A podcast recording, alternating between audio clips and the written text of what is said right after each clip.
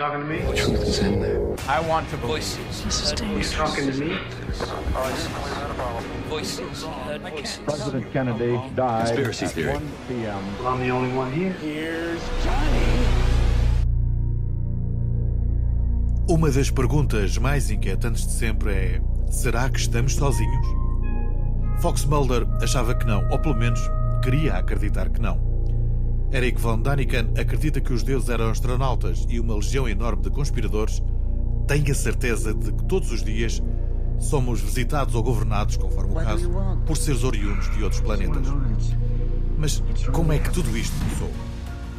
Hoje vamos traçar uma linha imaginária no tempo, a qual assinala alguns dos acontecimentos mais marcantes da nossa suposta relação com seres extraterrestres. Essa linha tem início em 1947 e começou a ser delineada em Roswell, no Texas. Já aqui falámos disso e em breve voltaremos ao tema de um suposto acidente que envolveu a queda e a consequente recuperação de uma nave extraterrestre no Novo México. Harry Truman era na altura o presidente dos Estados Unidos e teria partido dele a ideia de criar o Majestic 12 ou os 12 Magníficos. A constituição do grupo teria ficado a cargo do secretário de Defesa norte-americano James Forrestal e dele faziam parte proeminentes cientistas da altura, líderes militares e ainda altos funcionários do governo dos Estados Unidos. A organização ultrasecreta era liderada por Vannevar Bush. Vannevar foi o criador da Memex, uma máquina ou um projeto que deu origem mais tarde ao computador e tinha integrado ainda a equipa do Projeto Manhattan, o qual foi responsável pela primeira bomba atómica. Especula-se que teriam sido os membros dessa organização que, em fevereiro de 1954, serviram de intermediários entre os extraterrestres e o presidente Dwight Eisenhower. Esse encontro serviu para estabelecer um acordo que permitiu a troca de conhecimentos. A partir de então, os extraterrestres poderiam raptar seres humanos para fins científicos e os americanos passariam a poder usufruir da tecnologia extraterrestre. Um dos primeiros frutos dessa suposta cooperação foi o desenvolvimento do bombardeiro Stealth Bomber B-2. Mas voltemos à nossa linha do tempo.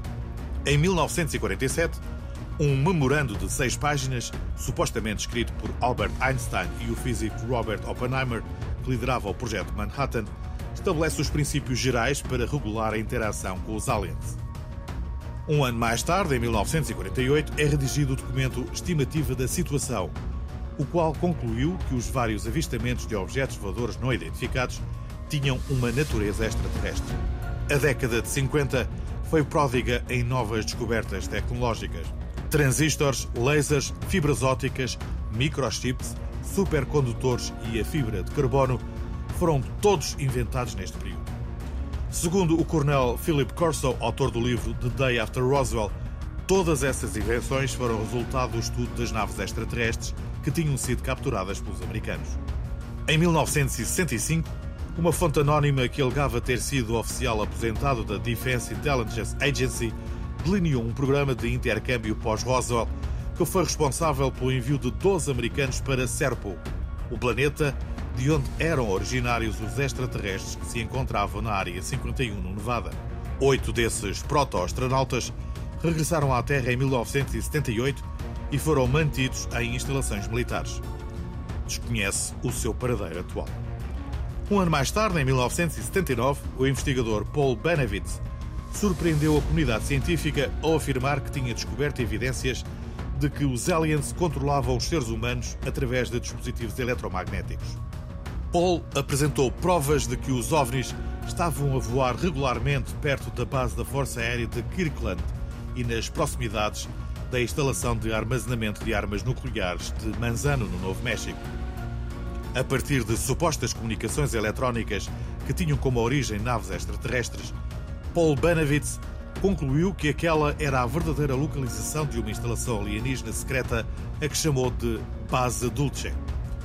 A história foi corroborada por muitos dos habitantes da zona, entre os quais se destaca Thomas Edwin Castello, um dos seguranças da base militar.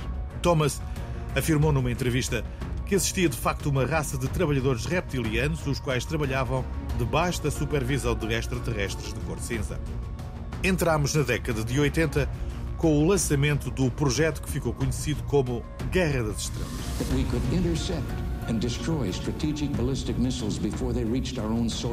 Em allies. 1983, o presidente Ronald Reagan anunciou ao mundo o novo plano de defesa norte-americano, o qual prometia uma proteção eficaz contra mísseis soviéticos.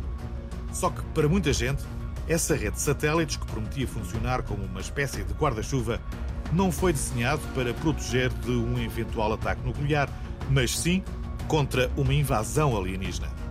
Robert Foster, no seu livro The Stars Are Coming, aborda esta teoria e defende que foram os extraterrestres que coabitam com os humanos que, prevendo a invasão de outros seres hostis, desenharam o projeto.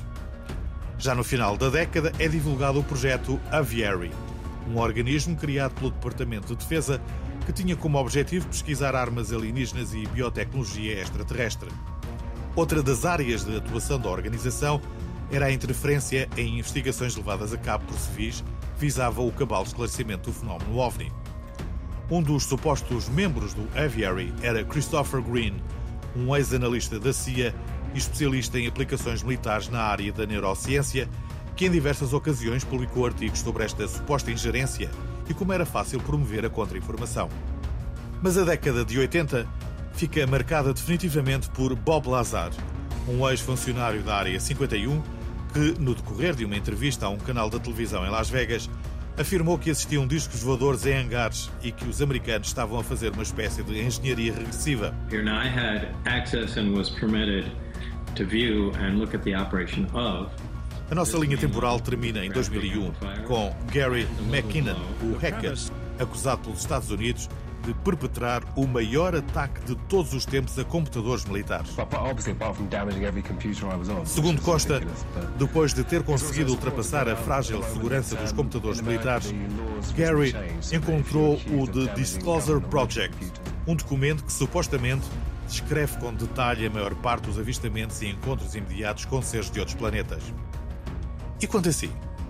Acredita na existência de outros seres? Foi testemunha de algum avistamento?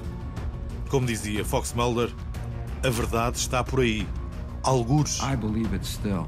Much as you try to bury it, the truth is out there.